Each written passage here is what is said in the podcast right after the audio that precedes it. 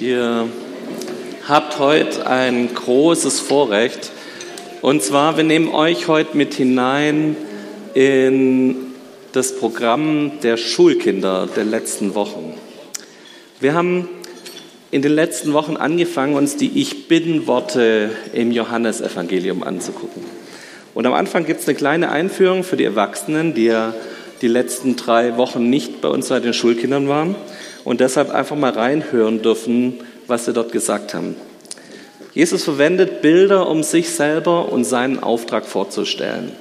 Und diese Ich bin-Worte, das sind sieben ganz eindrückliche Worte, wo Jesus sagt, ich bin der und der. Und das ist mein Auftrag. Und wenn man sich das genauer anguckt, ist es das so, dass, Lias, du darfst auch mit hochkommen. Ich habe drei Helfer heute. Ich brauche die gleich. Ähm, wenn man sich das genauer anguckt bei diesen Ich bin-Worten, dann werdet ihr sehen, da ist immer ein Bild dabei, wo Jesus sich vorstellt, aber immer noch dazu kommt eine Ergänzung, wo er eine Verheißung ausspricht, die für uns gilt. Und wir wollen heute entdecken, diese sieben Worte. Erstens, wie ist Jesus? Ich glaube, dass Jesus uns vielleicht neu begegnen kann, wenn wir diese Worte angucken, wenn wir seinen Charakter uns angucken, wie er selbst sagt, so bin ich. Ich bin das und das. Das ist das eine. Aber auf der anderen Seite dürfen wir auch entdecken, bei diesen Worten ist immer eine Verheißung dabei für uns, wo wir auch wieder neu aufnehmen dürfen und sagen, ja, das gilt auch für mich heute und ich darf das in mein Leben aufnehmen. Und wir versuchen das heute, dass von den Fünf- und Sechsjährigen bis zu dem 95-Jährigen jeder was mitnehmen kann. Und mein Gebet und meine Hoffnung ist, dass Gottes Wort heute auch neu dazu uns spricht. Ich möchte am Anfang noch mit uns beten. Jesus, ich danke dir dafür, dass dein Wort Kraft hat und dass dein Wort Veränderungskraft hat in unserem Leben. Wir kommen gerade von Ostern und wir wissen um diese Auferstehungskraft, die in deinem Wort ist. Und danke dafür, dass wir mit dieser Auferstehungskraft auch heute bei dieser Predigt rechnen dürfen. Wir dürfen mit rechnen, dass du Dinge neu belebst in unserem Leben, dass Dinge neu uns wichtig werden, dass wir neue Charakterzüge von dir, Jesus, kennenlernen. Mein Gebet ist, dass du heute Frucht bringst in unserem Leben, so wie du es uns auch in einem dieser Worte versprichst. In deinem Namen. Amen. Wie gesagt, ich habe mir drei Helfer dazu gesucht und wir fangen an mit den drei Worten, die wir in der Kinderskala in den letzten drei Wochen schon hatten. Wir haben angefangen mit Nutella. Ähm, und ich suche mal, wo sind die Schulkinder? Madeleine, warst du beim Nutella-Essen dabei? Kannst du uns noch sagen, wie war dieses Wort, was Jesus gesagt hat, wo es um Nutella geht? Weißt du es noch? Ich bin das Brot des Lebens. Genau, ich bin das Brot des Lebens. Hol dir mal den Stuhl nach vorne. Das war das erste Wort, das wir uns bei den Schulkindern angeguckt haben. Das steht in Johannes 6, 35. Ich bin das Brot des Lebens. Genau. Jesus stellt sich als Brot vor. Und wenn wir uns das heute so anschauen, denken wir, okay, seltsame Vorstellung. Wir haben auf dem Bundeshike Erfurt angeguckt und da steht mitten auf dem Marktplatz ganz groß Bernd das Brot, so eine große Figur. Ein paar Leute haben da Selfies gemacht. Aber es ist ein bisschen seltsame Vorstellung heute. Jesus das Brot. Aber was hat es mit Brot auf sich? Brot soll dieses Grundnahrungsmittel der damaligen Zeit ausdrücken. Das war Brot zu haben oder nicht zu haben, war der Unterschied zwischen Überleben und Nicht-Überleben. Und Jesus sagt, ich bin dieser Unterschied. Ich bin derjenige, der den Unterschied macht. Was für ein schönes Bild, dass Jesus sich so vorstellt. So, ich bringe euch Leben. Ich tue euch den ganzen Vers mal vorlesen. Ich bin das Brot des Lebens. Und jetzt kommt die Verheißung für uns. Wer zu mir kommt, wird nie mehr hungern. Und wer an mich glaubt, wird nie mehr Durst haben. Das ist die Verheißung. Das Bild, mit dem man sich vorstellt, ist das Brot. Die Verheißung dahinter, hey, wer zu mir kommt, wird nie wieder Hunger haben. Was für ein schöner Gedanke, nie mehr Mangel zu haben, nie mehr an diesen, dieses Grundbedürfnis, gesättigt zu sein. Dieses Gesättigtsein darf in dein Leben reinkommen. Und vielleicht ist das heute das Erste, wo Gott zu dir spricht und sagt, hey, ich möchte dir das schenken, dass du ein Leben führst, wo du spürst, ich bin gesättigt. Wir hatten ein zweites. Die zweite Woche in der Kinderskala, da kam dann Ostern. Wollt ihr mal raten, welches der Ich Bin-Worte wir bei Ostern hatten? Genau. Okay, Jungs, Auferstehung des Lebens. Findet ihr den Stuhl? Ich habe Noahs Playmobil-Höhle. Äh, genau, Dankeschön. Ich habe Noahs Playmobil-Höhle benutzt als Bild. Das Grab ist leer. Weiß nicht, was das eigentlich ist. Noah, was ist das? Na, der hat sich schon verzogen vor lauter Scham. Ich bin die Auferstehung und das Leben. Das haben wir in Ostern gefeiert, dass Jesus das ist. Und Jesus sagt das schon zwei oder eineinhalb Jahre, bevor er dann nachher an Ostern wieder aufersteht. Er hat uns das davor schon versprochen. Ich lese auch hier diesen vollen Vers vor, damit wir sowohl das Bild als auch die Verheißung dahinter verstehen. Johannes 11, 25. Ich bin die Auferstehung und das Leben. Wer an mich glaubt, wird leben, auch wenn er stirbt. Der Tod hat keine Kraft mehr. Der Tod hat keine Macht mehr. Der Tod wurde besiegt. Ich weiß nicht, wie es euch gerade geht, ob das ein Thema ist in eurem Leben. Ich weiß, dass es Leute gibt, auch unter uns, die haben mit dem Thema einfach auch zu kämpfen, weil sie Angehörige haben, die in einem Sterbeprozess sind. Und dann zu hören, der Tod hat keine Kraft mehr. Wir werden leben, auch wenn wir sterben. Das ist eine beruhigende Verheißung, die Jesus auf unser Leben legt. Und er selbst ist das Leben das Leben. Da steht nicht bloß, er selbst ist lebendig oder er selbst hat auch ein bisschen Leben, sondern er ist das Leben. Echtes Leben gibt es bei Jesus. Echtes Leben erfahren wir, wenn wir wissen, dass wir nicht bloß hier ein irdisches Leben haben, sondern dass es danach auch noch weitergeht. Es gibt noch mehr. Das Grab ist leer. Da ist auch Verstehungskraft für uns und für unser Leben da. Das dritte Ich Bin-Wort haben wir letzten Sonntag. Ben weiß es schon. Stell es mal auf die andere Seite, dann haben wir ein bisschen mehr Platz nachher. Hier in der alten oder in der Übersetzung heißt es, ich bin das Tor. Wir haben letzten Sonntag über Türen geredet, wir haben Geh aufs Ganze gespielt. Ich weiß nicht, ob ihr das noch kennt. Das ist so eine alte Fernsehshow, wo hinter drei Türen waren Dinge. Hinter einer Türe war der Zonk. Und der Moderator hatte die ganze Fernsehsendung eigentlich nur die Aufgabe, die Leute zu bereden, eine andere Tür zu nehmen. Komm, ich biete dir Geld an, wenn du doch statt Tor 2 Tor 3 nimmst. Komm, du kriegst von mir Geld und noch ein Fahrrad, wenn du Tor 2 nimmst statt das Tor 3. Und er hat die ganze Zeit versucht, die Leute zu überreden, dass wir was anderes machen.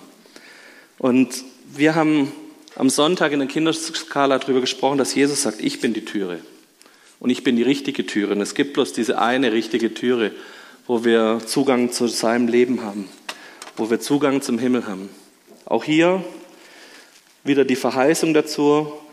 Ich bin das Tor, wer durch mich hineingeht, wird gerettet. Hier ist Rettung für uns. Wir haben Zugang zu Rettung.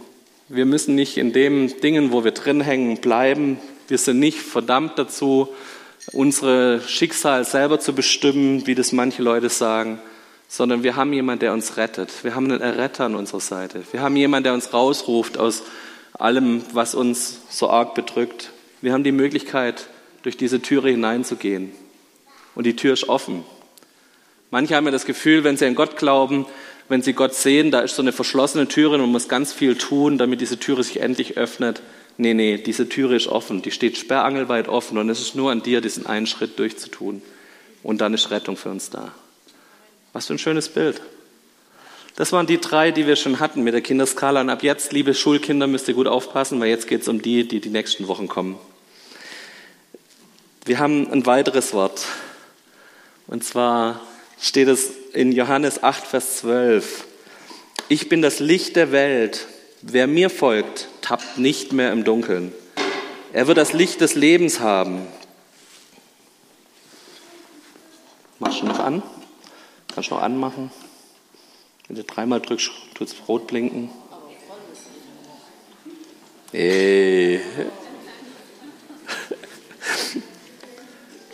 Nochmal. Ich bin das Licht der Welt. Hier ist Jesus, das Licht der Welt. Und die Verheißung für uns ist, wer mir folgt, tappt nicht mehr im Dunkeln. Er wird das Licht des Lebens haben.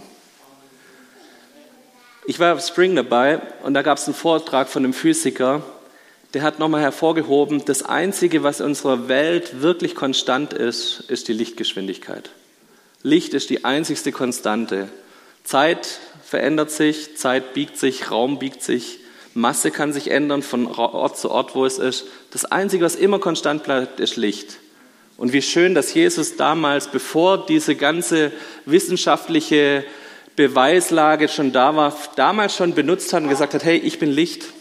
Ich bin der, der immer da ist, der immer gleich ist. Und Licht hat eine Kraft, die unendlich groß ist. Wir haben das an Ostern erlebt. Ich weiß nicht, wer an Ostern hier in der Skala war. Wir hatten den Raum ganz abgedunkelt und hatten bloß ein Licht, das hier das Kreuz bestrahlt hat. Was für ein schönes Zeichen, dieses Licht auf Jesus zu setzen. Und ich weiß nicht, wo du in deinem Leben bist und wo du das Gefühl hast, du tappst im Dunkeln. Ich weiß nicht, ob du Situationen in deinem Leben hast, wo du das Gefühl hast, du läufst hier gegen die Tür, du läufst da gegen den Stein, hier ist ein Hindernis im Weg und hier funktioniert was nicht. Vielleicht ist dieser Moment, wo Jesus zu dir sagt, hey, ich will dein Licht sein. Ich will derjenige sein, der dir leuchtet. Ich will derjenige sein, der dafür sorgt, dass dein Fuß an keinen Stein anstößt. Ich finde es so schön, dass dieses im Dunkeln tapsen vorbei ist, wenn wir Jesus an unserer Seite haben. Und ich weiß nicht, ob es Situationen gibt, wo du dich noch so fühlst, als würdest du nur im Dunkeln rumtapsen. Vielleicht will dir Gott heute sagen, hey, guck mal, da ist Licht für dich. Und lass es zu, dass dieses Licht in dein Leben kommt. Dann, da gibt es Schlägereien im Nebenraum. Noah, hör auf. Noah, du wirst jetzt gleich gefragt. Das nächste Ich Bin-Wort steht in Johannes 10, Vers 11. Und das ist das Wort, ich bin der gute Hirt. Holst du das mal? Lias, du kannst den Hut tragen. Machst du das? Einer den Hut, einer das Schaf. Wir bringen euch unser peruanisches ähm, Familienschaf mit. Das wurde schon ziemlich geliebt. Es hat nämlich schon kaum noch Haare auf dem Kopf. Fair gehandelt aus irgendeinem einen Weltladen, haben wir mal geschenkt bekommen. Und ich bringe euch auch meinen besten Bauernhut mit. Das ist mein persönlicher Hirtelhut. Auch hier wieder. Ich bin der gute Hirt. Der gute Hirte ist bereit, für seine Schafe zu sterben. Das ist die Verheißung, die in diesem Wort von dem guten Hirten mit drin hängt. Und ich glaube, bei fast jedem von uns, wenn wir an Schafe denken, da ist dieser Psalm 23 im Hinterkopf.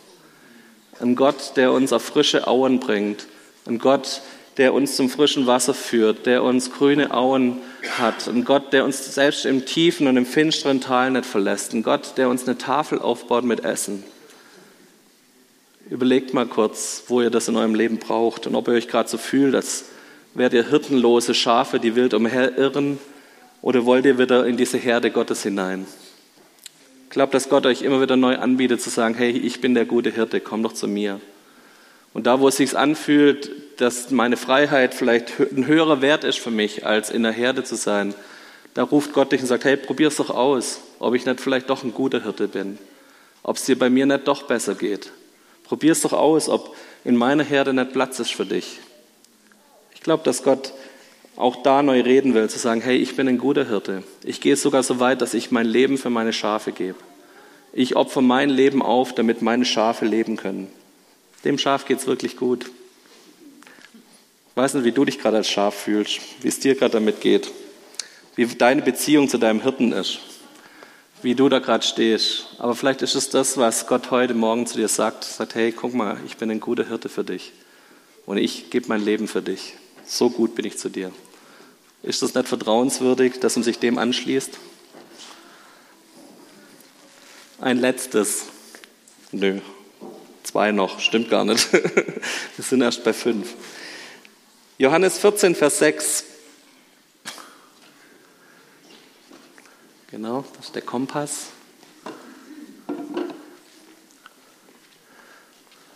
Ich bringe euch meinen Kompass mit.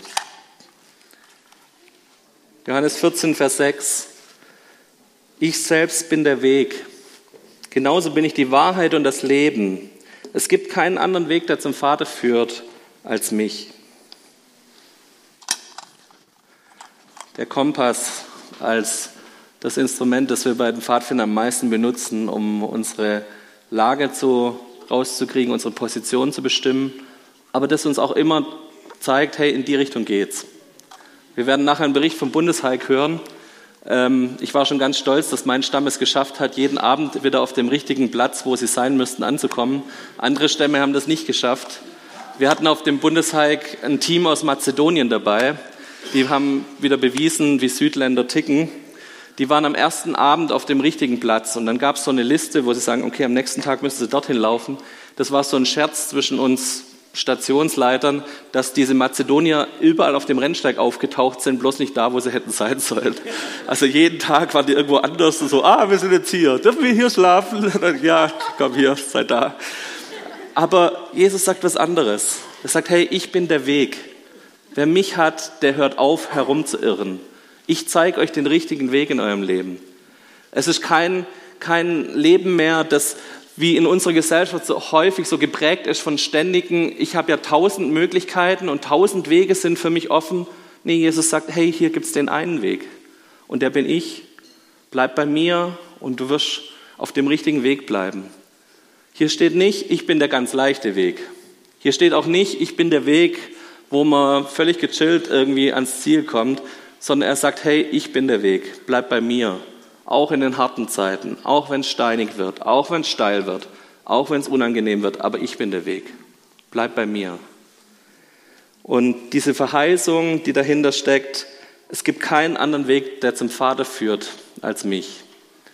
Dieser Weg zum Vater, dieser Weg in den Himmel, den Weg zu Gott, den zeigt uns Jesus auf. Bleib nah an Jesus und du musst dir keine Gedanken machen, bin ich dabei oder bin ich nicht dabei, komme ich mal in den Himmel oder nicht. Bleib einfach bei Jesus. Er ist der Weg. Und durch ihn geht es zum Vater. Ein letztes Bild. Ich habe euch einen echt Weinstädter Weinstock mitgebracht. Leider nicht mehr ganz so lebendig und daher taugt das Bild auch nicht wirklich. Der ist schon eine Weile tot, aber dafür ist der auch schon eine ganze Weile alt. Heinz, was meinst du, wie alt ist der? Was kannst du schätzen? 20, 30 Jahre lang hat der hier Frucht gebracht bevor dann der Weinberg umgemacht wurde und wieder ein neuer Weinstock gepflanzt wurde. Auch das benutzt Jesus als ein Bild für sich, dieser Weinstock. Und er sagt, ich bin der wahre Weinstock. Und ich ergänze mal, das steht in Johannes 15, Vers 1, da kommt dann eine ganze Weile darüber, dass wir die Reben sind, dass wir angepflockt sein sollen. Aber die Verheißung, die dahinter steckt, ist, die steht ja in Vers 4, bleibt mit mir verbunden, denn auch ich, so wie ich mit euch verbunden bleibe. Eine Rebe kann aus sich selbst heraus keine Frucht tragen. Dazu muss sie mit dem Weinstock verbunden bleiben. So könnt auch ihr keine Frucht tragen, wenn ihr nicht mit mir verbunden bleibt. Dieses Bild vom Weinstock ist ein Bild von Nähe, von Verbundensein mit Gott. So wie man diesen Unterschied zwischen Weinstock und da kommt dann die Rebe raus kaum sehen kann. Das ist so eine enge Verbindung. So ist die Verbindung zu Gott. So drückt er das aus. Und ich weiß nicht, wie du dich fühlst in deiner Beziehung zu Gott. Vielleicht hast du dieses Gefühl von einer ganz argen Entfernung. Aber Gott sagt, nee, du bist eine Rebe an meinem Weinstock. Du bist direkt mit mir verbunden. Da gibt's Lebensadern, da gibt's Adern, die die Nährstoffe aus dem Boden, die das Wasser aus dem Boden bis zu dir bringen. Du bist angebunden an ihn. Und die Verheißung dahinter, wir können nur Frucht bringen, wenn wir an ihn angebunden sind. Aber dann werden wir auch Frucht bringen. Ich weiß nicht, wie weit ihr das kennt, aber ich kenne das in meinem Leben, dass ich ganz verzweifelt versuche, irgendwie Frucht zu bringen. Dass ich mich total anstrenge, um Dinge auf die Reihe zu kriegen und Dinge zu schaffen.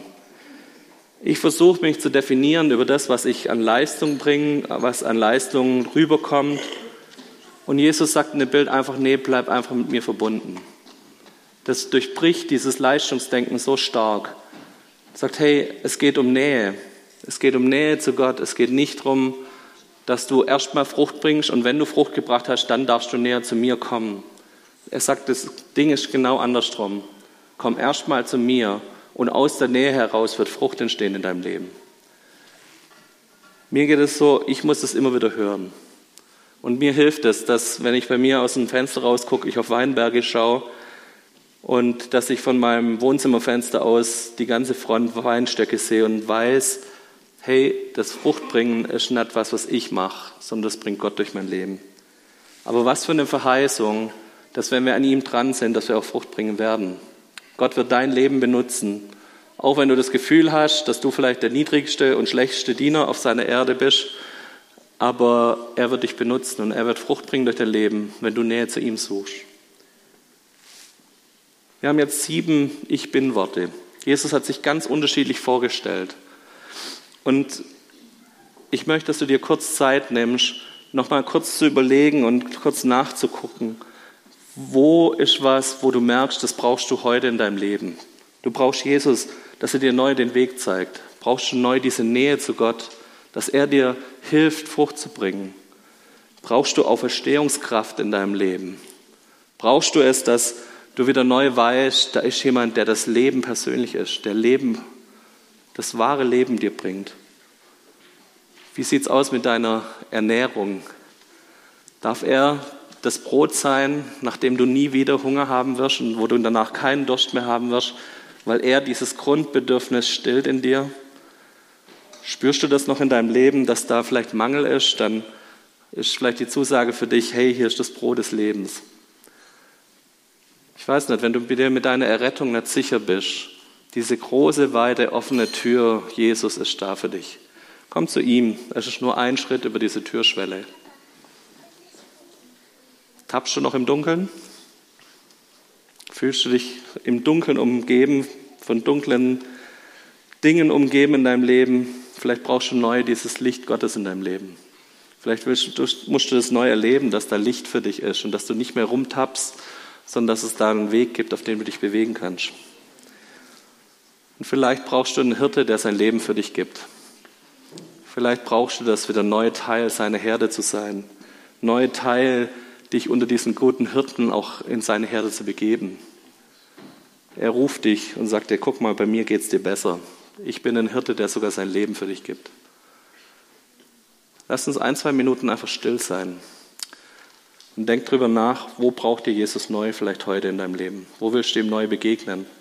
Und bet das in einem kurzen Gebet zu ihm. Sag ihm das, hey, das will ich neu haben in meinem Leben, das brauche ich. Und ich schließe mit uns in ein, zwei Minuten mit dem Gebet.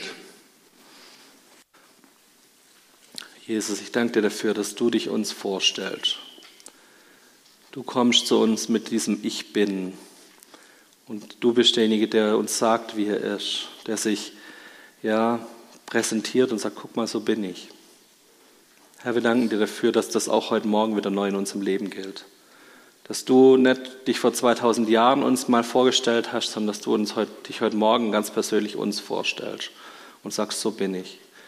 Und dass du uns immer eine Verheißung hinterher schickst und sagst, guck mal, ich will das und das tun in deinem Leben. Herr, dafür danke ich dir. Und Herr, wir wünschen uns, dass es heute Morgen so ein Morgen ist, wo wir ein Stückchen mehr von dir erkennen und dass wir ein Stückchen mehr mitnehmen in unser Leben. Herr, du machst unser Leben heller, du machst unser Leben sicherer und du führst uns auf den guten Weg. Du gibst uns Kraft durch deine Auferstehung, du errettest uns Du bist für uns das wahre Leben und du tust unseren Hunger und unseren Durst stillen. Danke, Jesus, dass wir das immer wieder neu erleben dürfen, jeden Tag neu. Und dass wir das immer wieder erleben dürfen. Du bist derjenige, der uns gut führt und gut leitet. Danke, Jesus, dass wir unser Leben dir anvertrauen dürfen und unser Leben in deine Hand legen dürfen.